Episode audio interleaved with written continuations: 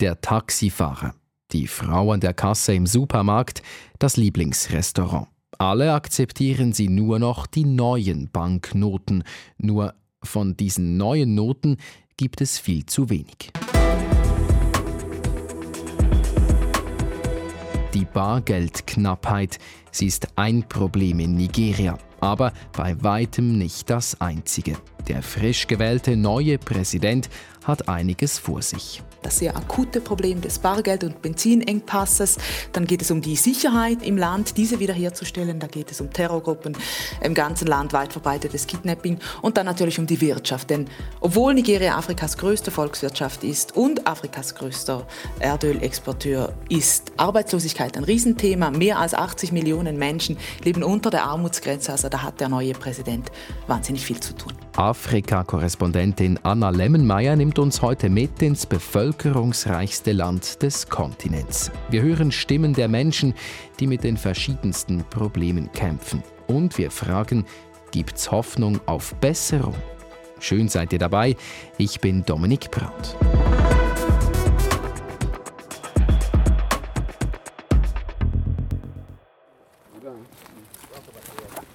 Ein Feld, auf dem Lebensmittel angebaut werden. Unsere Afrika-Korrespondentin Anna Lemmenmeier hat erst kürzlich während einer Reportagereise durch Nigeria Bauern besucht. An sich ist das jetzt nicht extrem außergewöhnlich, aber es liegt etwas in der Luft. Ein Ölgestank. Oh! I haven't even realized. Oh, wow.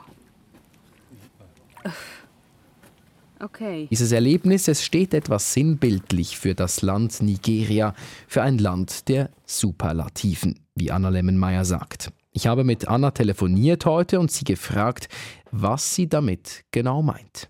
Nigeria ist Afrikas größte Volkswirtschaft. Nigeria ist Afrikas bevölkerungsreichstes Land. Also da sprechen wir von mehr als 200 Millionen Menschen. Also man geht auch davon aus, dass äh, in 30 Jahren Nigeria das drittbevölkerungsreichste Land der Welt ist nach China und Indien.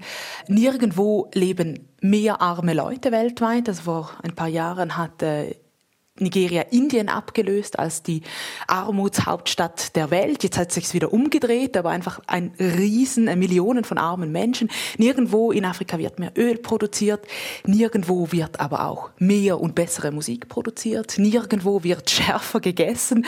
Also es ist wirklich ein Land der Superlativen. Kommen dazu die Nigerianerinnen und Nigerianer, die einen extremen Drive haben und deswegen ähm, ja, hat mich diese Reise geflasht. Ein Land der Superlative, ein Land aber auch, das mit äh, Problemen an ganz verschiedenen Fronten zu kämpfen hat. Äh, ein kurzer Überblick vielleicht, was sind so die, die dringendsten Probleme des Landes? Also ich glaube, man kann das in zwei Sektoren einteilen. Einerseits Sicherheit, das andere die Wirtschaft. Also auf der Sicherheitsseite, Nigeria kämpft mit verschiedenen Terrorgruppen wie Boko Haram, der IS. Es gibt ganz viele Landkonflikte zwischen Bauern und Nomaden. Es gibt eine Sezessionistenbewegung in Biafra und es werden wahnsinnig viele Menschen gekidnappt. Das ist ein riesiges Business geworden, früher nur im Norden. Mittlerweile hat sich das eigentlich aufs ganze Land verbreitet. Das ist so die Sicherheit Sicherheitslage im Land und dann das andere die Wirtschaft. Ich habe es angesprochen, äh, über 80 Millionen Menschen leben in Armut. Äh, die Arbeitslosigkeit ist ein riesiges Thema und das, obwohl äh, Nigeria Afrikas größte Volkswirtschaft und größter Erdölexporteur ist. Und dann auch die Inflation, die liegt derzeit bei über 20 Prozent. Das kann man sich gar nicht vorstellen. Und ganz akut gibt es einen Bargeldengpass, einen Benzinengpass. Also das die Wirtschaftsseite und eben das andere die Sicherheit. Das sind so die größten großen Themen. Nigeria hat also mit ganz verschiedenen Problemen zu kämpfen. Und seit heute ist klar, wer quasi zum obersten Problembekämpfer wird, zum neuen Präsidenten. Bola Tinubu, so heißt er, der künftige Präsident Nigerias. Er war der Kandidat der regierenden Partei APC. Der 70-Jährige hat gemäß der Nationalen Wahlkommission 8,8 Millionen Stimmen erhalten, knapp 2 Millionen mehr als sein erster Verfolger Atiku Abubakar. Auf dem dritten Platz landete Peter Obi, ein unabhängiger Kandidat. Und er war die große Hoffnung der jungen Menschen in Nigeria. Die Oppositionsparteien fordern nun eine Wiederholung der Wahl, denn die elektronische Übermittlung der Wahlresultate hat häufig nicht oder nur mit großer Verzögerung funktioniert. Ein Teil der Bevölkerung misstraut daher auch den Resultaten. Ja, und nicht nur die Wahl, sondern auch der neue Präsident selbst ist nicht über alle Zweifel erhaben. Er gehört zu den reichsten Politikern des Landes, allerdings nicht ohne Nebentöne. Er war auch schon mit Korruptionsvorwürfen konfrontiert, vor allem im Bereich des Drogenhandels. Weg vom gewählten Präsidenten hin zu den konkreten Alltagsproblemen, mit denen die Menschen in Nigeria derzeit zu kämpfen haben. Ganz zu Beginn habe ich von den neuen nigerianischen Banknoten erzählt. Seit dem 1. Februar sind die im Umlauf theoretisch. Dieser Notenwechsel, der funktionierte nämlich überhaupt nicht, erzählt Anna Lemmenmeier. Die alten wurden aus dem Verkehr gezogen und die neuen waren nicht da. Ich war genau zu jenem Zeitpunkt in Nigeria. Ich habe dann Geld gewechselt und dann hieß es, ja, ich äh, kann dir das äh, Dollar nur in alte Noten wechseln, du musst sie einfach innerhalb von drei Tagen brauchen. Ich dachte mir, ja, kein Problem. Und da plötzlich hat niemand mehr diese alten Noten angenommen. Aber es hat auch niemand die neuen Noten gehabt. Und das ist jetzt eigentlich immer noch das Thema. Also jetzt einen Monat später ist das immer noch ein Problem. Es gibt einfach zu wenig Bargeld im Umlauf. Und das ist ein Riesenproblem, weil die nigerianische Wirtschaft auf Bargeld basiert. Ganz viele Leute äh, haben kein Bankkonto, können keine äh, digitale Bezahlungen machen. Die Wirtschaft wird lahmgelegt, weil die Menschen einfach einfach nicht an ihr Bargeld kommen. Aber wie muss ich mir das im Alltag vorstellen, wenn die Menschen zum Beispiel Lebensmittel einkaufen gehen? Sie haben zwar Geld, aber es sind die alten Noten. Das Geschäft will nur die neuen Noten akzeptieren. Das ist ja völliger Stillstand. Ja, völliger Stillstand, genau eben. Ich habe das selber auch so erlebt. Die Idee, das ist dann eben, dass man ausweicht auf äh, digitales Bezahlen. Das Problem ist aber, dass auch das Internet wahnsinnig schlecht ist. Also so oft habe ich das erlebt, dass Leute irgendwie mit der Karte bezahlen wollten und dann hieß es auch, äh, no network, no network. Das hat dann auch oft nicht funktioniert. Und ich war zum Beispiel auf dem Land und habe da eine Frau getroffen, die hat gesagt, ja, sie kommt nicht an Bargeld. Sie hat kein Bankkonto, sie hat jetzt einfach gar nichts. Das heißt, sie können kein Essen kaufen. Darum ist sie aufs Feld gegangen und hat Maniok geerntet. Aber damit sie den Maniok sofort essen können, müssen sie den Maniok zuerst mahlen. Dafür braucht sie Bargeld. Sie hat aber kein Bargeld, also hat sie ihren Mann losgeschickt, dass der auf Bargeldsuche äh, gehen kann. Und als wir mit der Frau gesprochen haben, kam dann der Mann zurück auf einem Motorrad, hat gesagt, er hat jetzt den ganzen Morgen nach Bargeld gesucht, er findet keines. I don't know what to do. I dey beg him because since morning I try, try, try, try, try for POS. They say no money. Das heißt aber auch, er hatte auch kein Bargeld, um den Motorradfahrer zu bezahlen. Und der Motorradfahrer, der hat dann gesagt, ja, er geht jetzt einfach nicht weg, äh, solange er nicht bezahlt wird. Und das ist genau das, oder? Dann steht einfach alles still. Unglaublich, diese Bargeldgeschichte. Und wenn ihr euch jetzt fragt, warum gibt's eigentlich überhaupt neue Noten? Die Antwort, die liegt im Wahlkampf, der ja eben erst zu Ende gegangen ist. Mit den neuen Noten sollte verhindert werden, dass reiche Politiker mit ihrem gehorteten Bargeld sich die Stimmen der armen Bevölkerung kaufen. Begleiten wir unsere Afrika-Korrespondentin jetzt auf dieses Gemüsefeld eines nigerianischen Bauern. Das, was dort interessiert, war ja eben nicht das Gemüse, sondern das sprudelnde Öl, das Problem dahinter? Kaputte Pipelines. Die sind zum Teil sehr alt und sehr schlecht gewartet. Die sind zum Teil wirklich aus den 60er äh, Jahren noch. Und da kommt es immer wieder zu Öllecks. Also das heißt, da läuft seit Jahren zum Teil Öl aus. Wir sind gemeinsam über das Feld gelaufen und dann haben sie mir einen Ort gezeigt.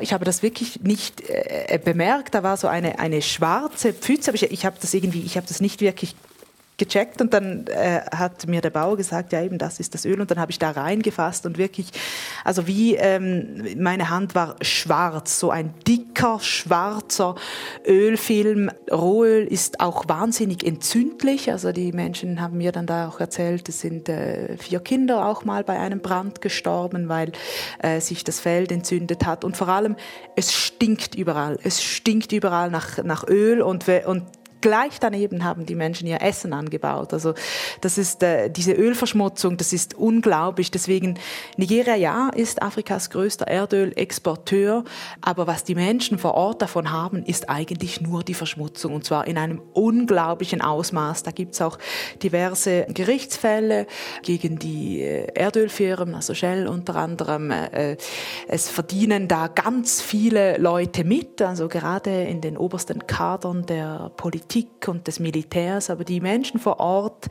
die müssen ihr Essen auf diesem schmutzigen Boden anbauen. Im Nigerdelta ist die Lebenserwartung bei 41 Jahren. Das ist 20 Jahre weniger als der nationale Durchschnitt und das ist einfach so unglaublich, wie, wie da einfach nur Verschmutzung ist und sonst gar nichts. Also die Menschen leben nach wie vor in bitterer Armut und haben einfach gar nichts von diesem Öl.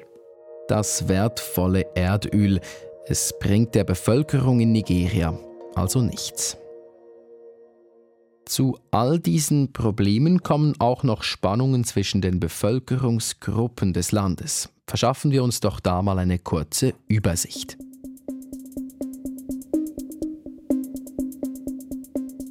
Mehr als 250 ethnische Gruppen leben in Nigeria. Ganz grob kann man sagen, wird Nigeria von zwei Konfessionen geprägt. Der Süden ist vor allem christlich, der Norden muslimisch geprägt. Dazu kommt, dass das Geld in Nigeria extrem ungleich verteilt ist. 80 Millionen Menschen leben unter der Armutsgrenze, also fast ein Drittel der Bevölkerung. Das alles führt zu Spannungen. Anna hat es schon angesprochen. Gestritten wird in Nigeria häufig um Land und um Ressourcen. Vor allem im Norden gibt es immer wieder Zusammenstöße, Terroranschläge und Kriminalität. Entführungen häufen sich. Laut Medienberichten werden in Nigeria mindestens 25.000 Menschen vermisst, so viele wie nirgendwo sonst auf dem Kontinent. Meist steckt die Terrororganisation Boko Haram dahinter. Sie ist auch für viele Todesopfer verantwortlich. Über 30.000 Menschen sollen der Terrorgruppe schon zum Opfer gefallen sein. Im Norden des Landes war Anna Lemmenmeier aus Sicherheitsgründen gar nicht unterwegs. Ich habe sie dann noch gefragt, wie es für sie vom Sicherheitsgefühl her im Süden war. Also ich war vor allem sehr erstaunt in Lagos. Also ich wohne ja in Nairobi, bin mir also so einiges gewöhnt. Lagos ist viel größer, dreimal so groß wie Nairobi. Und in Lagos ist man sehr entspannt unterwegs. Also auch abends, natürlich nicht überall, aber da, da wo ich im Hotel war, also da bin ich am Abend zu Fuß unterwegs gewesen, würde ich in Nairobi nicht machen. Da ist wirklich, sobald es dunkel ist, ist man einfach nicht mehr zu Fuß unterwegs. In Lagos war die Stimmung da ganz anders. Aber eben, da kommt es auch darauf an, wo man unterwegs ist. Da im, im Niger-Delta, wo ich war, da ist das Entführungsrisiko auch ein sehr großes Thema. Eben einfach deswegen, die Leute vor Ort, die haben nichts von diesem Öl und gleichzeitig werden Milliarden verdient mit diesem Öl. Und deswegen war das auch äh, immer ein Thema, wenn wir unterwegs waren. Also die, mit den Leuten, mit denen ich unterwegs war, die mussten immer die Sicherheitslage absprechen. Äh, ich war mit einem äh, Umweltwissenschaftler unterwegs, der hat dann einfach gesagt, du bist einfach als weiße Person eine zu einfache Beute. Wir müssen da nur zur falschen Zeit am falschen falschen Ort sein und dann bist du entführt. Deswegen müssen wir das ganz gut abklären, wann und wo und wie und mit wem wir unterwegs sind. Jetzt haben wir so viel über Probleme gesprochen. Es ist höchste Zeit, noch etwas positive Vibes zu verbreiten.